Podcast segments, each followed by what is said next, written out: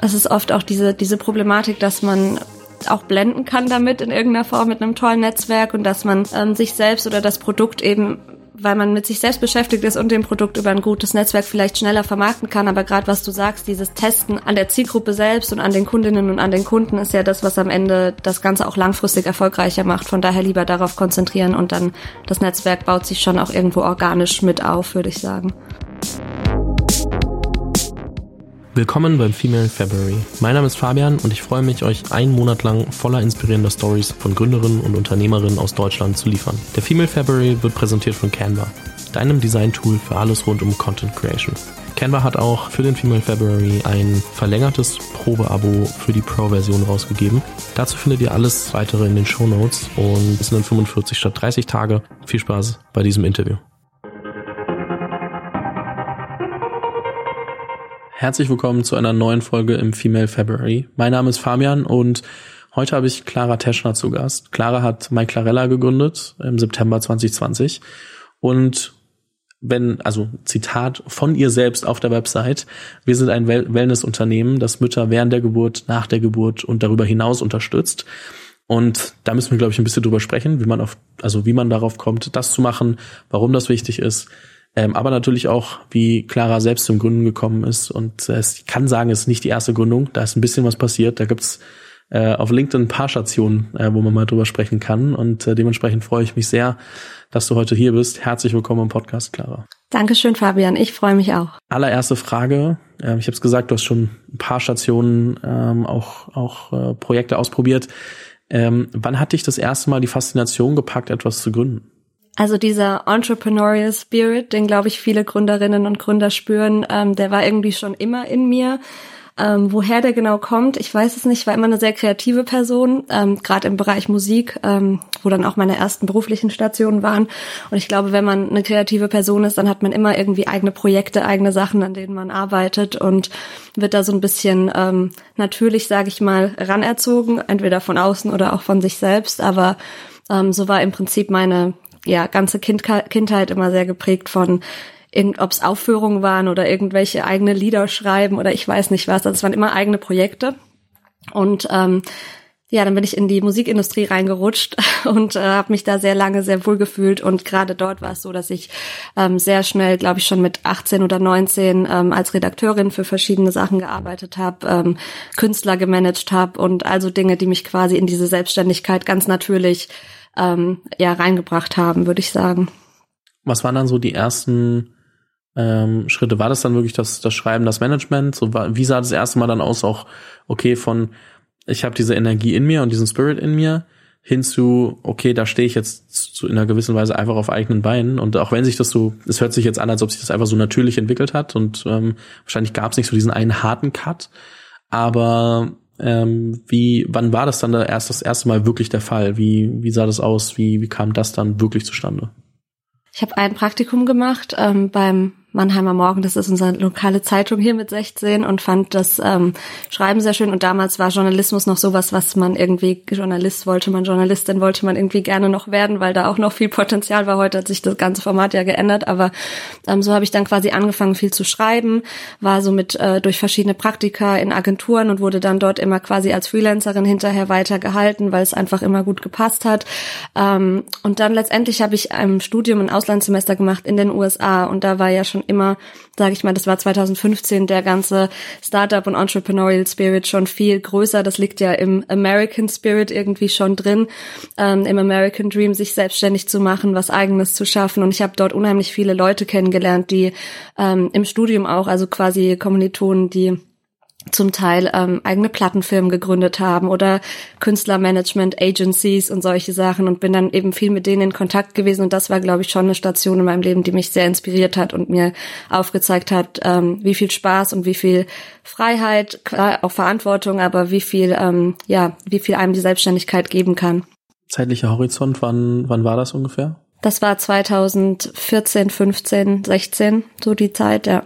Was ist dann so nur so ein bisschen fast forward, weil wir sonst irgendwie die ganze Zeit nur, nur auf diesem ersten Thema rumhängen. Aber äh, fast forward bis zur Gründung von MyClarella 2020. Was ist dazwischen so passiert und was kam dann bei der Gründung von MyClarella zusammen?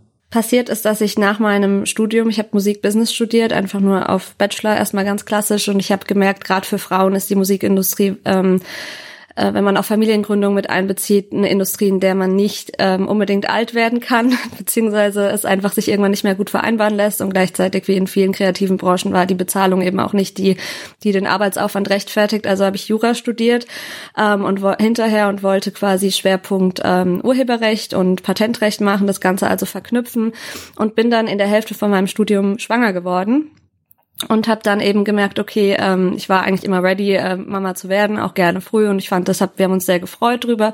Und ähm, dann hat sich das quasi durch meine Erfahrungen mit meinem Wochenbett und meiner Geburt und der Schwangerschaft plötzlich ganz wirklich sehr natürlich ergeben. Ich war da sehr konfrontiert mit einigen Themen, die ich bei Clarella eben auch behandle, werden wir wahrscheinlich später noch drüber sprechen, aber ähm, das war so der Auslöser, wo ich das erste Mal gemerkt habe, ähm, hier ist irgendwie, hier bin ich auf was gestoßen, was a ganz viel Purpose hat und ganz viel Zweck hat, was ganz viele Frauen, Menschen betrifft ähm, und wo ich auch so frustriert war selbst einfach mit meiner persönlichen Erfahrung, dass ich gemerkt habe, ich kann hier jetzt nicht sitzen und nichts tun, wenn es nur eine Kleinigkeit ist, aber ich muss hier irgendwie was verändern und das war quasi so ein innerer Antrieb, den ich das erste Mal so stark verspürt habe bei der Gründung dann, ja. Mhm. Einmal zur, zur ich glaube, Erklärung für manche Leute muss ich nachfragen, was ein Wochenbett ist, weil tatsächlich ich das beim Essen äh, mit Boris äh, Radke, der uns ja dann vorgestellt hat, das erste Mal gehört habe und war so, okay, noch nie von gehört und deswegen gehe ich jetzt einmal mal davon aus, dass andere auch nicht kennen. Äh, du musst einmal ganz kurz erklären, was das bedeutet und warum das vielleicht keine so optimale Experience war. Ja, sehr gern. Also das Wochenbett ist die Zeit nach der Geburt, im Schnitt sechs bis acht Wochen, ähm, kommt so bisschen aus dem Altdeutschen, deswegen heißt auch die Frau nach der Geburt Wöchnerin, wenn man das altdeutsche Wort dafür verwenden möchte, ähm, kommt daher, dass man quasi früher gesagt hat, ganz strikt, die Frau muss mehrere Wochen nach der Geburt einfach im Bett liegen, deswegen Wochenbett. Ähm, heutzutage gibt es im Deutschen noch keinen so richtig schönen anderen Begriff dafür, aber das ist erstmal das Wochenbett, genau was an der Erfahrung war nicht so optimal, dass du gesagt hast, okay, darum, daraus gründe ich später eine Firma, weil das sind ja schon irgendwie, also das eine ist so eine Erfahrung, die nicht, also wo man vielleicht irgendwie nicht darauf vorbereitet ist, aber dann irgendwie auch zu sagen, ich mache daraus äh, meinen Lebensinhalt eine Firma, ähm, neben der Familie natürlich Lebensinhalt, aber ist ja schon ein Riesenschritt. Also es muss ja schon irgendwie ein paar Auslöser gegeben haben, die dann dafür, zugesorgt, dafür gesorgt haben, dass du dir dachtest, okay, das too much, das muss ich ändern. Auf der einen Seite war es auf jeden Fall meine Geburtserfahrung als solche, wo ich schon der erste Schritt im Prinzip losgeht, wo ich gemerkt habe, Moment mal, ähm, die war sehr traumatisch und sehr, ich kann da gut drüber sprechen inzwischen, aber es war auf jeden Fall eine sehr unschöne Geburt für eine erste Geburt. Ähm, Ob es der, der Prozess an sich war oder die Behandlung im Krankenhaus, äh, jetzt mal dahingestellt, aber auf jeden Fall waren da ganz viele Faktoren, wo ich gemerkt habe, wieso spricht man da eigentlich nicht drüber oder wieso habe ich zwar, ähm, man muss sich das so vorstellen, als Frau, wenn man schwanger ist, dann geht es neun Monate ja quasi um die Schwangerschaft. Jedes Trimester, also alle drei Monate passiert irgendwas, wo man ähm, sich irgendwie neu drauf einstellt. Die ganze Zeit passiert natürlich auch irgendwas. Also ist man sehr gut vorbereitet oder wird eigentlich sehr gut auch durch unser Gesundheitssystem, Hebammen, Frauenärzte und so weiter, ähm, durch die Schwangerschaft geführt. Dann gibt es ganz klassisch Geburtsvorbereitungskurse, wo es eben darum geht, man wird auf die Geburt vorbereitet, sofern das möglich ist, weil jede, keine Geburt ist planbar so gesehen, aber es gibt eben bestimmte Dinge, die man tun kann oder Frau tun kann, um sich vorzubereiten vorzubereiten. Ähm, und danach bricht's quasi plötzlich ab. Dann hat man noch ein, zwei Sessions vielleicht zum Stillen in der Vorbereitung und äh, kann darüber so ein bisschen ähm, natürlich sich auch äh, was lesen, aber so diese diese Aufklärungsarbeit und diese Vorbereitung bricht nach der Geburt relativ plötzlich ab. Und ähm, dann stand ich eben so da und dachte so, Moment mal, all die Dinge, die mir jetzt hier passieren, sowohl physisch mit meinem Körper, weil da unheimlich viel nach der Geburt auch einfach noch im weiblichen Körper passiert, ähm, als auch die Produkte, die ich plötzlich an der Hand hatte. Ich sage jetzt mal Stichwort Netzunterhose. Das ist so das ähm, für viele das greifbarste Beispiel, weil man eben stark blutet, man nach der Geburt, man hat Schmerzen, der Bauch muss sich zurückbilden, also kriegt man solche Netzschlüppis. Ähm, und ich habe mich im Endeffekt gefühlt wie, ähm, als wäre ich 80 im Pflegeheim und könnte mich nicht mehr um mich kümmern, so ungefähr. So rein vom Standard der Produkte und ähm, trotz meiner guten Vorbereitung, meines Wissensstandes auch. Und habe irgendwie gedacht, das kann doch nicht sein, dass ich hier sitze, damals 2019 und in Netzunterhosen hier sitze mit Mitte 20 und ich habe gerade Menschenleben auf die Welt gebracht, fühle mich aber überhaupt nicht wie ein Menschenwesen, sondern fühle mich auch, was meine Würde betrifft, gerade wirklich nicht gut. Ähm, Und das ist natürlich sehr verheerend, wenn noch die ganze hormonelle Umstellung, die dann passiert, mit dazu kommt, die man sowieso noch durchmacht. Und das war im Prinzip der, der Schritt, wo ich gesagt habe, das möchte ich eigentlich für keine meiner Freundinnen. Ich war eine meiner ersten Freunde ähm, in meinem Freundeskreis, die ähm, schwanger wurde. Und ich habe gesagt, das möchte ich, möchte ich eigentlich für keine meiner Freundinnen und für keine Frau ähm, dass sie in, in solchen Zuständen irgendwie im Wochenbett sein muss, in so einer intensiven und eigentlich sehr schönen Zeit, wenn man gut darauf vorbereitet ist. Und letztendlich habe ich dann viel recherchiert, habe mich auch, das war ein Prozess von, ich würde sagen, so das erste halbe Jahr mit meinem Baby dann, ähm, war eben, habe viel mich mit dem Thema auseinandergesetzt, wollte selbst natürlich mehr lernen, habe mich viel umgeschaut, was gibt es eigentlich in anderen Branchen, ähm, die aber auch eben im Bereich Frauenhygiene, was findet da statt, in anderen Ländern vielleicht auch und habe dann letztendlich gesagt, okay, da ist so viel Verbesserungsbedarf und auch viel Potenzial, ähm, ich mache jetzt da was eigenes. So, das war der Weg eigentlich dahin. Und du hast schon gesagt, es ist ein Thema, spricht eigentlich niemand drüber, ist jetzt nicht so präsent. Dementsprechend ist es wahrscheinlich auch nicht so einfach, da einfach mal loszulegen und zu sagen, ach, ich spreche da jetzt drüber. Also es hat ja wahrscheinlich auch einen Grund, dass ähm, viele dann irgendwie sagen, ah, mit dem Thema möchte, also die Frauen würden sich wahrscheinlich gerne mit beschäftigen, aber viele sagen, ah, ich möchte da nicht drüber sprechen, ich möchte da gar nicht so tief reingehen. Ähm, bist du, also ist das, bist du mit offenen Armen empfangen worden? Wie ist das, wenn man so ein Thema eigentlich, also anspricht, was eigentlich quasi an der Oberfläche sonst nicht auftaucht? Sehr mit offenen Armen tatsächlich, was dann, glaube ich, wirklich auch, was mein Unternehmen und das Geschäftsmodell am Ende dann so oder mich dann auch so bestärkt hat, das weiterzumachen. Ich habe letztendlich angefangen, ähm, mir meine ersten Produkte und Produktsamples ähm, zusammenzusuchen und habe erstmal gesagt, ich starte mit 100. Wir machen im Prinzip machen wir so Bundles, wo wir verschiedene Produkte zusammenstellen und eben die Einzelprodukte ähm, und habe dann gesagt, ich starte jetzt mal mit 100 Boxen und mache mal einen Instagram-Kanal und ich guck einfach mal, ob das überhaupt irgendjemand interessiert und irgendjemand das genauso empfindet wie ich. Und der ähm, im Endeffekt hat das, ich habe kein Geld gehabt damals für Paid Marketing und das irgendwie groß PR-mäßig zu bewerben. Das heißt, es war wirklich nur mein Content, meine Erfahrung und meine Skills, die ich da reinbringen konnte, um das zu bewerben in meinem Freundeskreis, Freunde von Freunden und so weiter. Und der, ähm, also der Zuspruch war enorm, vor allem von Frauen, die schon mal Kinder hatten ähm, wo dann relativ schnell auch einfach fremde Frauen auf mich zukamen über Instagram und Co. und gesagt haben, Gott sei Dank gibt's jetzt hier einen Account, der mal nur sich damit beschäftigt ähm, und eben nicht über Schwangerschaft und Co. spricht. Und hätte ich, ich wünschte, ich hätte die Produkte schon gehabt. Mein Kind ist jetzt zwar schon geboren, aber I wish. Und ähm, das war für mich so der Zuspruch, wo ich gemerkt habe, hey, ich habe hier irgendwie eine gute Nische gefunden, sowohl fürs Business, aber auch einfach, ich mache hier was Gutes und ähm, das wird angenommen und es wird eigentlich auch gewünscht, nur hat irgendwie keiner, glaube ich, gewusst, wo man so richtig da ansetzen soll. Um ein bisschen besser zu verstehen, wo ihr gerade steht, also sowohl für jeden und jede, die zuhört, als auch ähm, ja, eigentlich genau für die.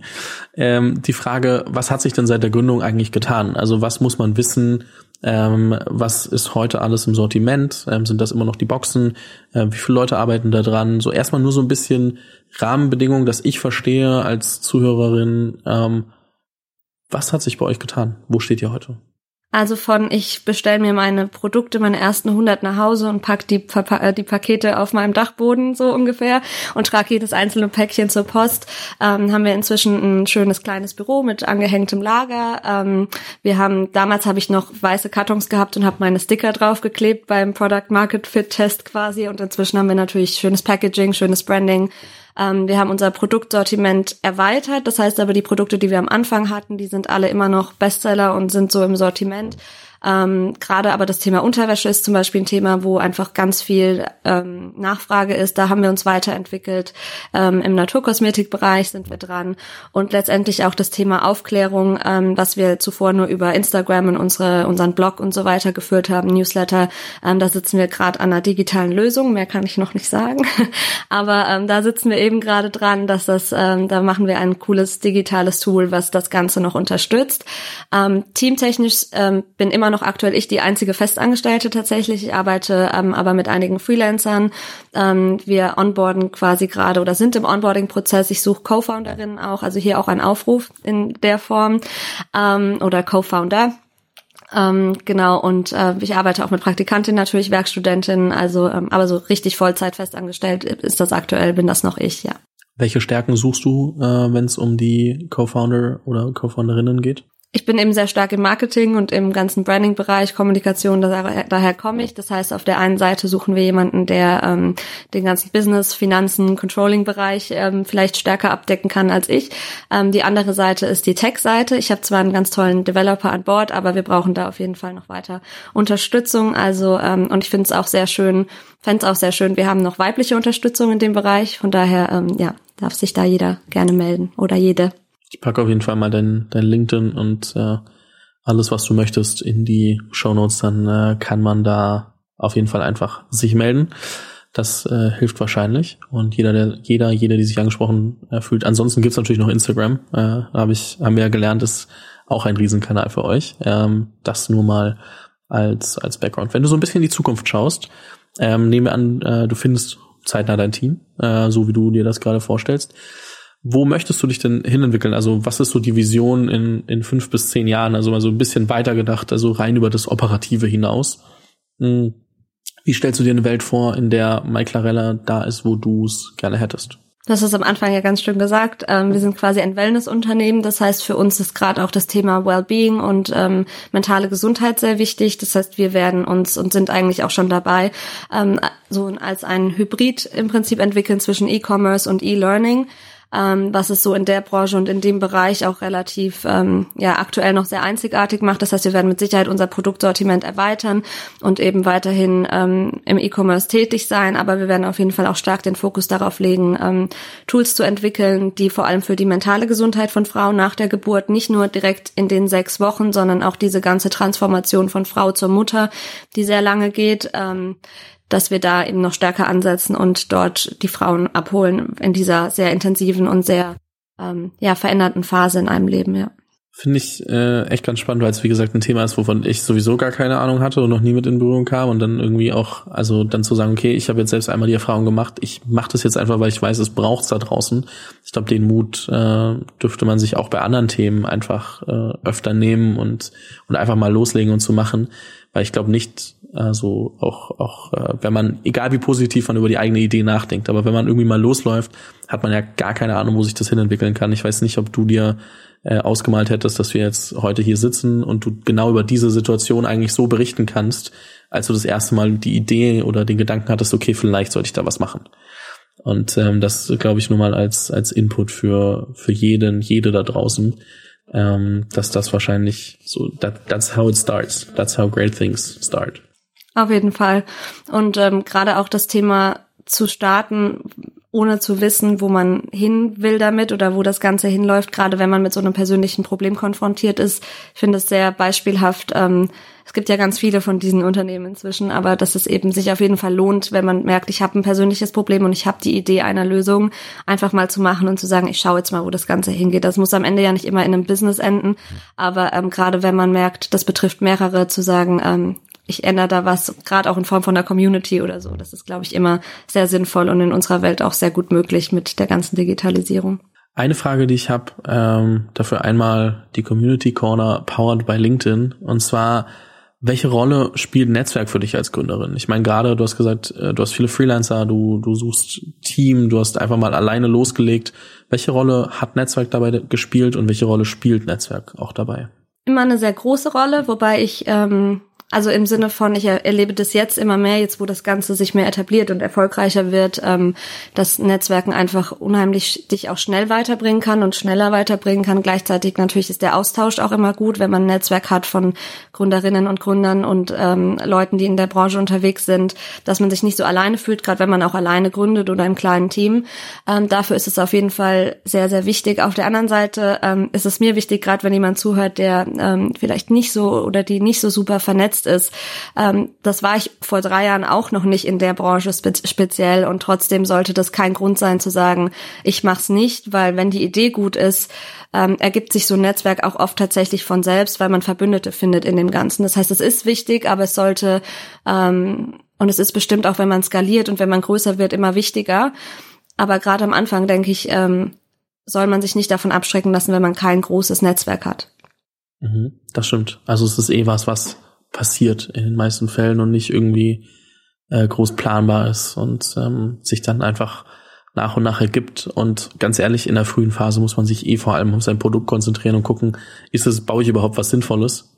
Und ähm, da ist es nicht immer notwendig und auch nicht immer hilfreich, da irgendwelche größeren Strukturen drauf zu schieben, weil man irgendwen kennt, sondern man muss es halt irgendwie trotzdem testen auf Herz und Nieren und ähm, das äh, darf man halt nicht außen vor lassen. Also die, du kannst die, ähm, ja, du kannst viele tolle Leute kennen, aber eine schlechte Idee wird halt trotzdem dadurch nicht erfolgreich. In den meisten Fällen. Richtig, auf jeden Fall. Und ich glaube, es ist auch oft, ähm, es ist oft auch diese, diese Problematik, dass man auch blenden kann damit in irgendeiner Form mit einem tollen Netzwerk und dass man ähm, sich selbst oder das Produkt eben, weil man mit sich selbst beschäftigt ist und dem Produkt über ein gutes Netzwerk vielleicht schneller vermarkten kann. Aber gerade was du sagst, dieses Testen am, an der Zielgruppe selbst und an den Kundinnen und an den Kunden ist ja das, was am Ende das Ganze auch langfristig erfolgreicher macht. Von daher lieber darauf konzentrieren und dann das Netzwerk baut sich schon auch irgendwo organisch mit auf, würde ich sagen. Wenn du so zurückblickst auf die Zeit äh, seit der Gründung, ähm, was waren so die größten Hindernisse, die ihr als Team oder auch du am Anfang als Einzelkämpferin äh, überwinden musstet? Also wo du zurückblickst und sagst, ey, das hat mich wirklich vor ähm, eine Riesenaufgabe gestellt und in dem Moment dachte ich wirklich, boah, wenn ich das nicht schaffe, dann äh, muss ich den Laden wieder dicht machen, so nach dem Motto. Ähm, was heute vielleicht auch schon wieder leichter aussieht, weil man es halt irgendwie dann doch überwunden hat. Aber so in dem Rückblick, was waren die Dinge, die dir im Kopf geblieben sind? Ganz klar das Thema Finanzierung. Ich glaube, wie bei den meisten Gründer, Gründerinnen, vor allem auch Gründerinnen. Ähm, ich habe eben mit wenig Eigenkapital gestartet. Das waren, glaube ich, damals 2.000, 3.000 Euro. Ich war ja noch eigentlich mitten im Studium und gerade Mama geworden. Da ist man jetzt auch nicht so, dass man irgendwie sein ganzes Erspartes gleich irgendwie da reinpfeffern möchte und kann. Ähm, das heißt, ich hatte auch im Prinzip das Problem in Anführungszeichen, dass ich eine Nische hatte in einer Sparte, die aber schon gut besetzt war. Also Schwangerschaft und so ist ja natürlich ein gut besetztes Thema. Aber dieses Wochenbett und wie du sagst, ähm, viele wissen gar nicht, was das ist und was ich damit überhaupt meinte. Gerade am Anfang noch 2019 war darüber noch weniger Gespräch. Das heißt, dass jemandem zu erklären, zum Beispiel auch einer Bank, ähm, und zu sagen, hier, ich mache das und das für die und die Phase im Leben einer Frau, ähm, die und die Produkte. Nein, es gibt keine vergleichbaren ähm, Sachen auf dem Markt ich kann keine Daten liefern, wie das laufen wird, aber im Prinzip diese Problematik zu sagen, ich spüre, dass das erfolgreich werden kann und ich habe das schon getestet an 100 Leuten und an mehreren, ähm, das war ein Riesenproblem. Also da an Geld zu kommen und zu sagen, okay, wer finanziert das Ganze jetzt? Ähm, und ich habe auch am Anfang eben einen relativ kleinen Kredit beantragt. Der wurde mir dann abgelehnt damals ähm, aufgrund von zu viel Konkurrenz, was der absolute Witz war, weil es gab damals keine Konkurrenz für mein Produkt. Was mir aber wiederum total vor Augen gehalten hat, dass derjenige ähm, sich nicht damit auseinandersetzen konnte, wollte, wie auch immer. Aber das ist, glaube ich, das war mein größtes Hindernis und hat mich auch so die ersten 18 Monate ähm, immer wieder beschäftigt, natürlich gerade Cashflow, weil ich letztendlich die ersten oder 13, 14 Monate komplett gebootstrapped bin und äh, immer wieder nur über den eigenen Cashflow rein investiert habe, was dann zur Folge hatte, dass ich eben nebenbei auch noch zwei, drei Jobs hatte. Also ich war weiterhin als Freelancer tätig und hatte mein kleines Kind. Also es war schon eine, ein ziemlich heftiges Jahr mit der Pandemie. Also da gibt es so viel ähm, Hindernisse, wo ich sagen kann, ähm, ich bin froh, dass ich sie überwunden habe, aber es war auf jeden Fall schon eine, eine krasse Erfahrung, ja. Klingt, als ob sich so jetzt ein bisschen vereinfacht hat. Deswegen trotzdem die Frage, was war am Ende ähm, die Lösung dafür, für, dass du Vollzeit in die Firma gehen konntest? War das einfach lang genug durchgehalten, bis es groß genug geworden ist?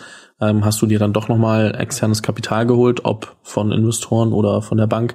Was war am Ende dann, dann jetzt die Lösung? Die Lösung war am Ende Business Angels. Also wir haben gerade, die Runde ist noch nicht zu, aber wir haben schon zwei Business Angels ongeboardet quasi und ähm, haben da, dadurch schon mal jetzt Kapital ähm, zur Verfügung. Ich habe aber, wie gesagt, ähm, relativ gut gebootstrapped und skaliert, um dann sagen zu können, hier, ihr, ihr investiert jetzt nicht in was, was keinen Erfolg hat und was noch am Anfang steht, sondern das, wir haben einfach echt gute Umsätze gemacht in dem Jahr, weswegen das, glaube ich, ähm, vielleicht auch jetzt bei einer Bank ähm, wieder neue Chancen gäbe, aber das war jetzt im Prinzip die, die Lösung für mich, erstmal zu sagen, ich mache es jetzt so. Ähm, ich bin sehr dankbar, weil es sind Business Angels, die mich auch sehr gut unterstützen und ich glaube, das ist auch sehr wichtig. Das würde ich auch jedem oder jeder mitgeben, ähm, die sich mit dem Thema beschäftigt. Versuch es soweit es geht, solange es geht, vielleicht selbst zu schaffen, wenn es möglich ist. Und wenn du dir jemanden dazu holst, dann schau, dass das nicht in Anführungszeichen nur jemand ist, der zu viel Geld ist, gerade wenn äh, zu viel Geld hat, gerade wenn es ums Business Angels ähm, Feld geht. Ähm, bei VCs ist es ja nochmal eine ganz andere Sache, aber ähm, ja, ich habe mir wirklich äh, tolle Business Angels reingeholt, die mich sowohl vom Know-how und so weiter auch unterstützen. Und ähm, das war, deswegen habe ich mich damit jetzt am Ende auch gut gefühlt und wohl gefühlt und hatte auch, wenn man so lange irgendwie ähm, mit Jobs noch nebenher und versucht, das Ganze groß zu ziehen, da ist auch irgendwann die Energie aus und ich habe dann auch für mich entschieden, ich kann so auch nicht mehr lange weitermachen und wenn die Banken ähm, dem Ganzen noch keinen Glauben schenken, dann hat man am Ende auch irgendwie keine andere Wahl, sag ich mal. Aber es ist, ich bin glücklich mit der Entscheidung jetzt am Ende. Also das ist schon gut, so wie es ist. Auf jeden Fall Glückwunsch, dass ihr, dass du an den Punkt gekommen bist, zu sagen, okay, ich kann da jetzt Fulltime drin arbeiten. Ich meine, wir lesen immer da draußen nur von den Riesenrunden, was gerade irgendwie die neuen, die, das nächste große Startup ist und so weiter. Aber ich glaube überhaupt mal aus einer Idee was zu machen, wo man wirklich äh, Fulltime drin hängen kann ähm, und das weiter ausbauen kann, ist ja ist ein Riesenerfolg und dementsprechend erstmal Glückwunsch dazu. Und auch die Frage, ich habe gerade über Hindernisse gesprochen, aber worauf bist du besonders stolz? Du hast jetzt gerade ähm, natürlich einen Teil schon angesprochen, äh, sehr, sehr automatisch, dass du es bis zu dem Punkt gebracht hast. Aber was sind so die Dinge, wenn du zurückguckst, ähm, allgemein? Das muss auch gar nicht nur äh, mal Clarella sein, sondern ähm, kann auch äh, all, dein, dein ganzes äh, Leben dann, äh, also eher trotzdem wahrscheinlich Karrierefokus, aber ähm, worauf bist du da besonders stolz? Ich bin besonders stolz, dass ich ähm, letztendlich aus meinen vielen verschiedenen Stationen, ähm, die doch, ich hatte zwar am Ende dann mit meinem Jurastudium einen klaren Weg, aber davor war es oft eher, ja, viele verschiedene Stationen, viel ausprobiert und ich bin froh, dass ich das gemacht habe, weil mir das war am Anfang immer so ein bisschen ähm, das, was mir vielleicht auch Sorgen gemacht hat, dass ich dachte, ich bin nicht so richtig super krass Expertin, weil ich nicht seit zehn Jahren in nur einem Thema drin hänge, sondern ich habe so viel Verschiedenes gemacht und das ist aber gerade das, was mir jetzt beim Gründen und generell im Leben einfach unheimlich viel weiterhilft, weil ich ähm, ja merke, dass ich aus so vielen verschiedenen Bereichen das einfach gut zusammenstecken kann und gut verstehe und begreife. Ähm, gleichzeitig bin ich natürlich unheimlich stolz, dass ich ähm, auf meinen Sohn und dass ich eben Mama bin und eine eigene Familie habe und ähm, dann in Kombi natürlich, dass ich ähm, quasi mit Mai Clarella, was ja wie ein zweites Baby eine Gründung nimmt, ein ja immer ein wie ein Kind am Ende vom Tag, dass ich im Endeffekt parallel zwei Kinder großgezogen habe, von den Kinderschuhen, Babyschuhen bis jetzt ins Kleinkindalter, würde ich sagen.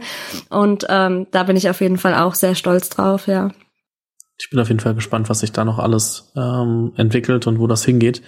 Eine letzte Frage habe ich noch und äh, dann ähm, hören wir uns auf jeden Fall äh, in, in ein paar Monaten wahrscheinlich wieder, wenn's, äh, wenn es ein paar, paar andere Themen bei euch noch gibt. Aber für, für heute habe ich nur noch eine Frage. Und zwar was würdest du jetzt jemandem mit auf den Weg geben, der die gerade selbst an dem Punkt steht zu sagen, ich will was machen und äh, irgendwie habe ich das Gefühl, ich brauche noch ein, zwei Tipps von jemandem, der schon einen Schritt weiter ist. Ähm, was sind die Dinge, die du den Leuten oder den, den äh, zukünftigen GründerInnen mitgeben würdest? Ähm, ich glaube, sehr klischeehaft, aber einfach machen, einfach loslegen ähm, einfach mal starten und sich vor allem, ich bin ein sehr perfektionistischer Mensch und Perfektionismus stand mir oft im Weg, aber ich habe durch die Gründung echt gelernt, das abzulegen.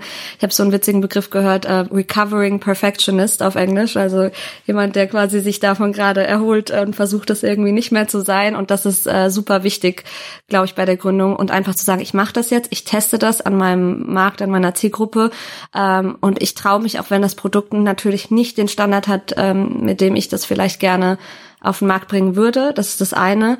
Und auf der anderen Seite würde ich sagen, viel auf sich am Ende vom Tag hören, Meinungen von Experten und vom Netzwerk mit reinholen, aber am Ende vom Tag auch gucken, womit fühle ich mich wohl, wo wollte ich eigentlich hin, was ist meine Vision dahinter und daran auch immer wieder festhalten, sich immer wieder daran erinnern, weil je weiter man kommt und je mehr man sich entwickelt, ähm, desto mehr Neues passiert einfach, desto mehr Geräuschkulisse, ähm, desto mehr Leute wollen mit einsteigen, wollen ihre Meinung abgeben, haben Tipps und haben Feedback zu allem, was du tust. Und das ist oft auch sehr konstruktiv, aber am Ende vom Tag ähm, hast du gegründet mit deiner Idee, weil das in dir entstanden ist und daran festzuhalten, ist, glaube ich, schon wichtig, um glücklich zu bleiben damit. Also um sich nicht irgendwann zu verkaufen oder um irgendwie ähm, also das der Antrieb von einer von einem Unternehmen ist ja oft, weil man ein Problem gesehen hat und eine Lösung dafür schaffen will und sich das immer wieder sich regelmäßig daran zu erinnern, das würde ich auch mitgeben und sich selbst in der Form dann auch treu bleiben. Also bleibt euch selbst treu, hört auf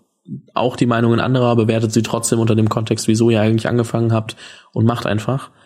Ähm, in diesem Sinne, vielen lieben Dank, Clara, für deine Zeit. Es hat ähm, sehr viel Spaß gemacht. Ich verlinke natürlich, äh, wie gesagt, LinkedIn und Instagram wegen auch der Co-Founder-Suche, äh, um das vielleicht ein Tick einfacher zu gestalten. Und ähm, wenn das passieren sollte, dass du über dieses Interview jemanden findest, das möchte ich auf jeden Fall mitkriegen. Äh, da müssen wir auf dann nochmal drüber sprechen, auch gemeinsam. und ähm, genau, weiterhin viel Erfolg. Vielen lieben Dank für alles und äh, bis bald. Danke dir für deine Zeit. Bis bald.